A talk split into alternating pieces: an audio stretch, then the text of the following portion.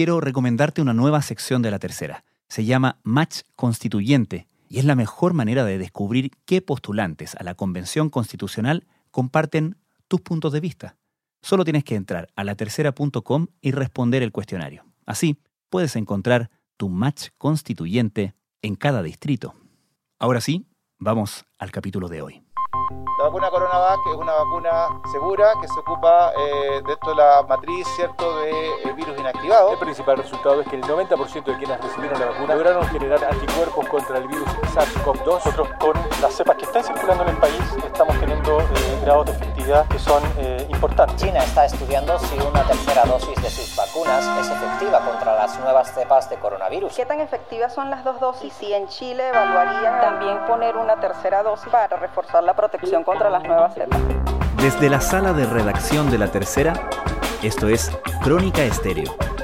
Cada historia tiene un sonido. Soy Francisco Aravena. Bienvenidos.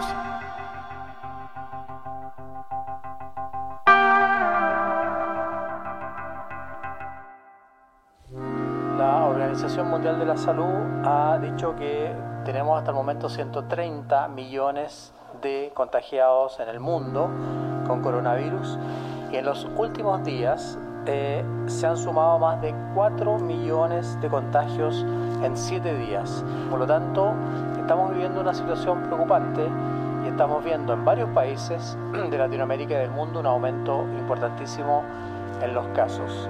7 millones de crecimiento. Decir que estamos en un escenario dinámico en el combate contra el coronavirus SARS-CoV-2 no es solo obvio, sino que insuficiente.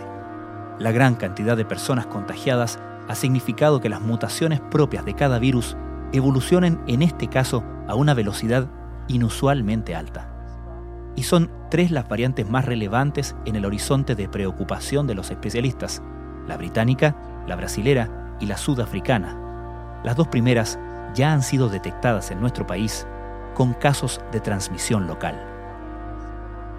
¿Qué tan eficientes pueden ser las vacunas diseñadas en función del virus del año pasado contra las versiones actuales del patógeno? La preocupación está instalada no solo por la falta de información necesaria para contestar eso de forma rotunda, sino principalmente porque las condiciones para la replicación, mutación, contagio y finalmente daño del virus la estamos facilitando todos nosotros, todos los días. Los especialistas recalcan que nunca las vacunas solucionarán el problema por sí solas. Es imprescindible bajar el nivel de contagios. En este contexto, en el mundo y también en Chile, ya se está evaluando la idea de vacunar a la población con una tercera dosis para reforzar la protección contra este enemigo. ¿Qué asidero tiene esa alternativa? ¿Qué sentido tendría una tercera dosis? Cuando uno se vacuna, es la razón por la cual muchas vacunas tienen dos dosis, uno entrena al sistema inmune endógeno, ¿cierto? Para que reconozca y tenga una respuesta potente, digamos, un número grande de respuesta inmune, la magnitud de la respuesta inmune para poder defenderse ante tal infección. El inmunólogo Leandro Carreño es experto en vacunas, investigador del Instituto Milenio de Inmunología e Inmunoterapia y del Instituto de Ciencias Biomédicas de la Facultad de Medicina de la Universidad de Chile. No es que prevenga la infección en sí, porque en el fondo el virus entra por sus mecanismos, pero una vez que entra, la respuesta inmune está y es suficientemente potente para eliminar el virus y para evitar que esa persona, la ventana de contagio que tiene para otras personas es mucho menor y en algunos casos ya cuando es muy potente incluso es casi nula porque lo elimina muy rápido. Entonces son dos dosis porque la primera dosis se genera una respuesta inmune que es muy buena, pero la segunda dosis se, se refuerza, se amplifica y es, es, muy grande. Entonces cuando piensan de una tercera dosis es porque al haber una tercera dosis hay una amplificación aún mayor y por lo tanto esta respuesta más robusta podría servir para defenderse aún mejor del virus. Eso es lo que pasaría de hecho con la infección natural a una persona que está vacunada, sí. Una persona que está vacunada con dos dosis, luego que pase el periodo de incubación, luego de la segunda dosis, para que sea, digamos, eh, la respuesta de la vacuna esté haciendo efecto, digamos, de ahí en adelante. La infección del virus se podría considerar incluso como una tercera dosis porque es un refuerzo antigénico. El, virus se ve y se amplifica de nuevo la respuesta inmune. Entonces, claro, ahí viene, si la, si la vacuna no protege muy bien contra ese virus, obviamente es mejor que haya una protección previa, etc. Y es lo que estamos discutiendo con las variantes. Entonces ahí está el problema. Resulta que si las variantes son muy, varían mucho, digamos que la respuesta de la vacuna no es capaz de reconocerla, la verdad es que la idea de una tercera dosis de la misma vacuna, yo no estaría tan de acuerdo. O sea, significaría que las herramientas que la vacuna le está entregando a nuestro sistema inmune de reconocer y actuar contra ciertos elementos del virus está fallando de todas maneras, por lo tanto, insistir con una tercera dosis sería insistir con algo que sigue siendo insuficiente en función de la nueva variación del virus? Ahí quiero llegar a un punto. No quiero ser lapidario y decir, no, es una buena idea y solo si tenemos algunos datos adicionales que necesitamos. Por ejemplo, esto, esto significaría lo siguiente tú preparas una vacuna para un virus que tiene un pantalón gris, una chaqueta roja y esa chaqueta roja tiene un botón azul, ¿ok? Y tú haces el refuerzo para que el botón azul sea reconocido por los anticuerpos, es más que anticuerpos, y en respuesta inmune celular también, pero para simplificar un poco para, quienes no oyen, ¿no? Para que estos componentes que se unen, digamos que son los anticuerpos, bloqueen ese botón, que es la vía de entrada del, del, ¿cómo se llama?, del virus, que es lo que está, la, la, gente ya conoce incluso cómo se llama, es la proteína S o spike, que se une al receptor. Entonces, ¿qué ocurre? De repente llega una variante que el botón no es azul, digamos que es, medio celeste o medio verde, ¿ok? Entonces los anticuerpos se unen, pero quizá no tan bien. ¿Qué ocurre con una tercera dosis de la misma vacuna? Cada vez que nosotros nos vacunamos, además, ocurre un fenómeno bien interesante en el sistema inmune, que los anticuerpos se adaptan, mutan. Los anticuerpos también sufren mutaciones para tener, cada vez que uno se, infecta en la, en la tercera dosis o el, o la tercera dosis de la misma infección o la misma infección repetida, uno va mejorando su respuesta inmune. Es un, proceso que el anticuerpo muta para adaptarse mejor al antígeno. Puede ser que la adaptación sea tan buena, sea tanta la afinidad, la fuerza con que se une, que reconoce muy bien el azul, pero también va a reconocer bien el celeste, también el verde. Pero sin embargo, si esta mutación, esa variación es muy distinta, ya es amarillo, por ejemplo, el color, por más que sea una tercera dosis de lo mismo, va a ser muy difícil que lo reconozcamos. Y eso no está claro. Ahora, salió un paper eh, publicado, creo que fue hoy día, que lo liberaron en, el New England Journal of Medicine, donde comparan, por ejemplo, sueros de pacientes tanto infectados con la infección natural como vacunados con la vacuna Sinovac, frente a dos variantes, una variante, la de UK, y la variante de Sudáfrica. Y se ve que en el caso de la UK, los anticuerpos la siguen reconociendo súper bien, pero la de Sudáfrica baja como un poco a la mitad. Entonces ahí es donde estamos nosotros una encrucijada Puede ser que al vacunar con una tercera dosis aumente la afinidad y responda, sí, es una posibilidad, pero es una hipótesis, pero puede que no. Entonces yo creo que realmente lo que nosotros deberíamos estar discutiendo, eh, primero es, es que creo que las personas tienen que entender que el proceso de vacunación es de largo plazo. O no vamos a ver los efectos ahora mismo, porque la inmunidad dura por lo menos dos semanas después de la segunda dosis. Y los casos siguen tan altos que la verdad la posibilidad de que aparezca una nueva variante puede ser más o menos elevada. Lo que sí deberíamos discutir es que una vez que esté establecido esto, y esto lo bueno es que el mensal ah, ah, está haciendo esto, ¿no? Que anunció un programa de eh, van a secuenciar las distintas variantes. Porque lo que sí podríamos hacer que funciona, de hecho, es que la tercera dosis ahora sea la misma vacuna, pero los antígenos sean distintos, que la proteína S sea de la variante nueva. Vamos a tener un refuerzo de toda la inmunidad, de todos los otros antígenos, pero además vamos a introducir el reconocer un antígeno nuevo. Y si tú lo piensas, esto es justamente lo que ocurre con la vacuna de la influenza. El, virus de la influenza es un virus que muta extremadamente rápido, porque recombina su material genético, lo, rearregla, tiene varios segmentos genéticos y crea virus nuevos. Cuando a ti te vacunan, cuando eres un infante, con la vacuna de la influenza son dos dosis, y luego siempre una dosis. Una dosis que es la misma influenza, pero que cambia, ya no es proteína spike, pero es la, proteína, la similar es la proteína HA del virus de la influenza. Y eso va cambiando. Va cambiando de acuerdo a la distinta cepa. Y eso hace que el andamiaje, digamos, el, robusto de la respuesta inmune se vaya potenciando para todos los otros antígenos, pero además va introduciendo una respuesta inmune contra las variaciones hacia esa proteína. Eh, con respecto a a Sinovac hay poca información disponible de esto, pero como van a ver la próxima semana, eh, nosotros con las cepas que están circulando en el país estamos teniendo eh, grados de efectividad que son eh, importantes. Eso no significa que no sea una preocupación, de hecho lo es, y ustedes saben, ¿cierto?, que el Ministerio está trabajando en un programa de fortalecimiento de la vigilancia genómica para poder ir evaluando en el futuro qué pasa con la vacuna y eventuales nuevos linajes este virus no mota tan rápido tampoco. Lo que pasa es que tenemos tanto, pero tanto circulando, que la posibilidad de que mute es mucho mayor. Claro. Esperemos que una vez que esto vaya disminuyendo, esa necesidad ya se desaparezca y se establezca en una variante, por ejemplo. Lo que a su vez refuerza el mensaje de que es imprescindible de todas maneras limitar la circulación del virus independientemente de cuánta población uno tenga vacunada, ¿no? Por supuesto, lo peor que nos puede pasar es que se conjugue lo siguiente, y eso hace que las personas pierdan confianza también en las vacunas. Mm. Que tengamos una vacuna que tiene buena efectividad, pueden ser cualquiera de las que están dando vuelta, pero el virus está circulando en el mundo tanto, tanto, tanto que aparezcan variantes que no sean reconocidas por las vacunas. Entonces va a ser como ver un efecto como que la vacuna no sirve, y, y como que la vacuna no es efectiva, pero no es eso, si la vacuna es efectiva para lo que fue diseñada, Claro. pero lo que pasa es que lo que está circulando ahora es otra cosa, eso hay que tener cuidado.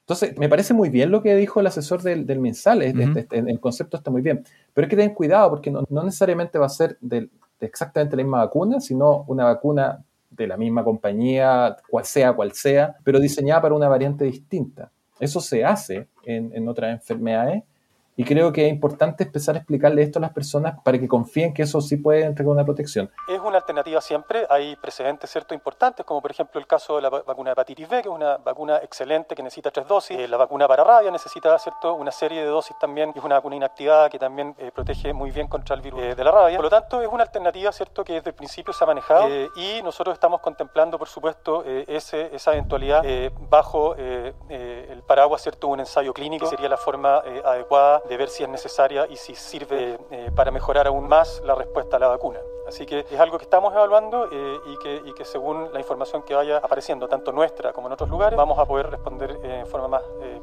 detallada a esa pregunta. Pero tampoco hay que hacerlo apresurado. Yo creo que el, el haber apresurado la vacunación me parece que es- era lo que había que hacer. Eh, No hay, no hay que olvidar que estamos en una aprobación de vacuna en todo el mundo de emergencia. No es lo que sucede normalmente. Pero creo que para establecer si la, una tercera dosis eh, de qué variante va a ser, hay que esperar a que tengamos una vigilancia bastante, digamos, buena de cuáles son las variantes que andan dando vuelta, cuáles son las más prevalentes. Fíjate que eso es lo que hace con la influenza. En la influenza cada año cambia la vacuna y lo que se hace es que se predice, digamos, por una- un, sistema de vigilancia epidemiológica de cuáles son las variantes que están circulando. Doctor, hace unos minutos mencionaba este paper que estudiaba las eh, variantes británicas y sudafricanas en función de las vacunas y de una eventual tercera dosis. ¿Podemos sacar alguna conclusión respecto de la variante brasilera en base a esa información? La verdad es que la variante brasileña eh, comparte alguna, alguna mutación en algunos aminoácidos ¿no? con estas variantes. Es un poco aventurado sacar conclusiones porque incluso en estas dos variantes, la británica y la sudafricana, ya hay diferencias. Eso también es un problema. Yo creo que no debemos sacar conclusiones, yo creo que hay que esperar los datos. En Chile tenemos, afortunadamente, eh, hay un grupo, de, aparte de los grupos de, de investigaciones de la doctora Susan Bueno. González y Calergi, que están haciendo los estudios clínicos de la vacuna Sinovac. También tenemos en mi casa estudio en la Chile, el doctor Valiente y Sotorrifo, que desarrollaron un método para, para estudiar la posibilidad de, de que los anticuerpos neutralicen. Y lo están haciendo con las variantes. Entonces yo creo que afortunadamente una asociación entre dos grupos, cuando tengamos los datos, nosotros podemos realmente saber qué es lo que está pasando. También hay otra cosa importante. Yo creo que siempre es bueno tener datos propios de los virus que están circulando en nuestro país. Y esos son estudios que podemos esperar que se sigan desarrollando, pero tampoco podemos apurar demasiado, ¿no? La verdad es que se están desarrollando. Yo creo que mientras, casi mientras nosotros hablamos, mis colegas están ahí, métale trabajando. ¿ah? Yo doy fe de eso. Y soy su, estudiante, obviamente. Hay que recalcar que esto se hace, la investigación se hace por estudiantes de doctorado, de postdoctorado, de carreras científicas que hacen, digamos, llevan a cabo esto, ¿no? Así que yo espero que esto prontamente salga a la luz. La verdad es que eh, yo creo que hay que ser paciente, pero hay que definitivamente tomar decisiones en base a los datos y no a la especulación. Respecto de las diferencias entre las vacunas que estamos aplicando en nuestro país y en general que existen, ¿son relevantes a la hora de abordar estas mutaciones que conocemos? Son relevantes, pero el problema que tengo siempre es que todas las vacunas que están aprobadas para uso de emergencia fueron diseñadas, digamos, y ocupan los antígenos de los virus que circulaban el año pasado, no de las Mm. variantes que están circulando ahora. Por lo tanto, todas podrían eventualmente tener el mismo problema. Por supuesto que son distintas las vacunas, entonces quizás algunas responden mejor que otras. Hay que identificar si son capaces de neutralizar y tener una buena respuesta, pero también como se están aplicando en la población, uno podría seguir a esas personas y ver si realmente protegen contra la variante nueva. Porque una cosa es que uno tenga anticuerpos que puedan neutralizar, pero otra distinta es que realmente protejan contra la enfermedad. Claro, de alguna manera estamos todos participando en un gran estudio clínico, ¿no? Exacto. Tienen que seguir a esos pacientes, todos nosotros los que estamos vacunados, ¿no? Si hay positividad, de no, la vacuna no previene eso, pero puede prevenir que uno puede ser positivo pero no enfermarse. Seguir los datos clínicos de las personas que están vacunadas yo creo que, es bueno. El problema es que hoy en día nos vacunamos y empezaron a subir los casos, entonces empiezan obviamente a como que no cuadra el mensaje. Y yo creo que hay que diferenciar varias cosas. Una, eh, no están desglosados por grupo etario las tasas de contagio, es una. Hoy día un estudio de la Universidad de Chile mostraron eso y de hecho en el grupo etario que están vacunados ya hace más tiempo con la segunda dosis, medio 70 sí, han, sí se han parado los contagios, pero también la vacuna no para los contagios y eso es una cosa mm. importante. La vacuna lo que hace es que entrena el sistema inmune para que uno pueda eliminar el virus, pero uno puede adquirir el virus. Puede adquirirlo y puede transmitirlo, ¿no? Eso no lo sabemos todavía. Ya. Eh, una vacuna que funciona 100% efectiva, la ventana de transmisión, por ejemplo, si yo me infecto con un virus y los primeros, no sé, siete días lo transmito, lo más probable es que va a disminuir esa al mínimo en una vacuna muy efectiva, un día quizás. No sabemos cómo es esa ventana de transmisión, es muy difícil también saberlo.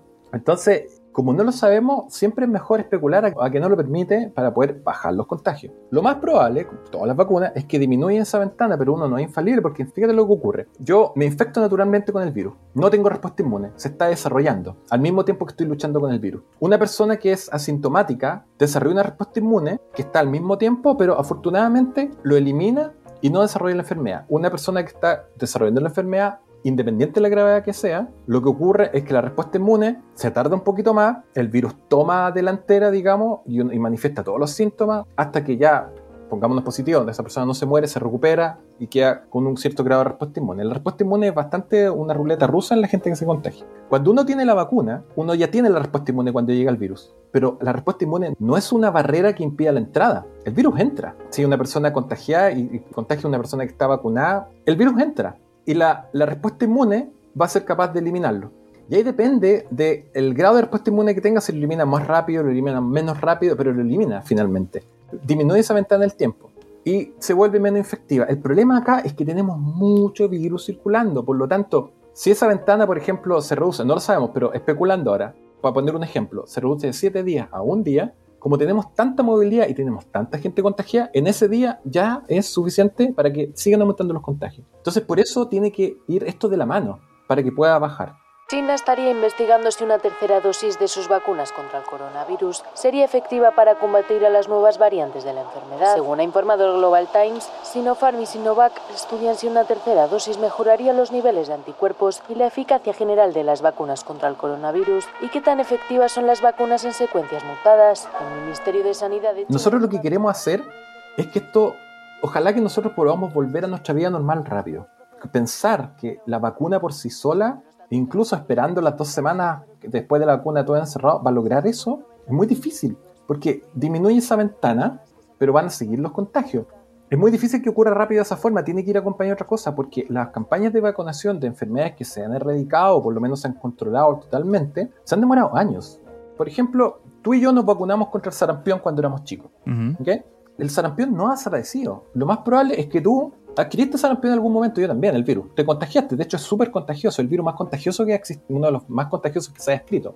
Pero como estamos vacunados, lo eliminamos rápidamente. Quizá en esa ventana de un par de horas, quizá imagínate que fueron una hora nomás porque la vacuna es súper buena, potente y lo elimina. Tú puedes haber contagiado a otra persona. Hmm. Esa persona también estaba vacunada. Y hasta ahí llegó, ¿te fijáis? Porque lo que tú transmitiste probablemente es muy poco. Y hasta ahí llegó. Y no es que la enfermedad, ojo, no es que la enfermedad esté erradicada, porque el sarampión no está erradicado. Entonces, ¿qué ocurre? ¿Normalmente tenemos contagio de sarampión en Chile? La respuesta es sí, sí tenemos contagio. Lo que pasa es que no tenemos enfermedad, porque el virus sigue presente. Y nadie se enferma y nadie se, nadie se preocupa. Podríamos tener casos nosotros diarios de todas las enfermedades que quisiéramos, virales, porque hay casos de todos los virus de infección, pero no de enfermedad. Pero ¿qué ocurre cuando empiezan los movimientos antivacunas y una persona no se vacuna de sarampión? Lamentablemente son los niños los que sufren. Esto está, hay mucha gente vacunada y se, y se enfermó de sarampión. Entonces ahí tiene la pregunta, ¿y cómo se enfermó?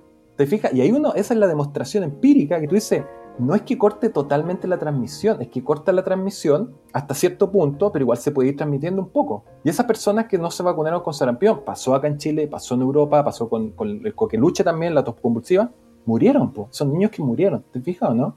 Entonces, por eso eh, van las dos cosas acompañadas. las vacunas no funcionan por sí solas, no, no cierran la puerta totalmente, sino que la dejan muy, muy, muy entrejuntita y la cierran al poco tiempo. En cambio, con una persona que está con la infección solamente natural, se infecta con grandes cantidades, sigue replicando muy rápido porque tiene que esperar que el sistema inmune lo vaya a eliminar y en, ese, en esa ventana va a transmitir un montón. La vacuna lo que hace es disminuye eso al, al, mínimo, pero sigue existiendo. Entonces, cuando hay mucha gente circulando con el virus, sigue contribuyendo a la propagación del virus.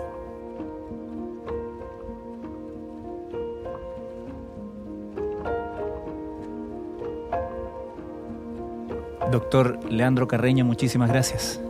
No, de nada, muchas gracias a ti por la entrevista.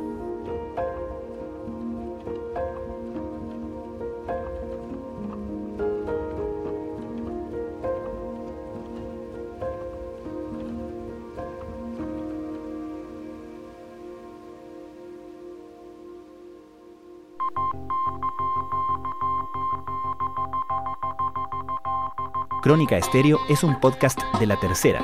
La producción es de Rodrigo Álvarez y la edición de quien les habla, Francisco Aravena.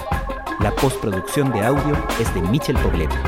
Nuestro tema principal es Hawaiian Silky de Sola Rosa, gentileza de Way Up Records. Nos encontramos mañana con un nuevo episodio de Crónica Estéreo, el primer podcast diario de actualidad de Hispanoamérica.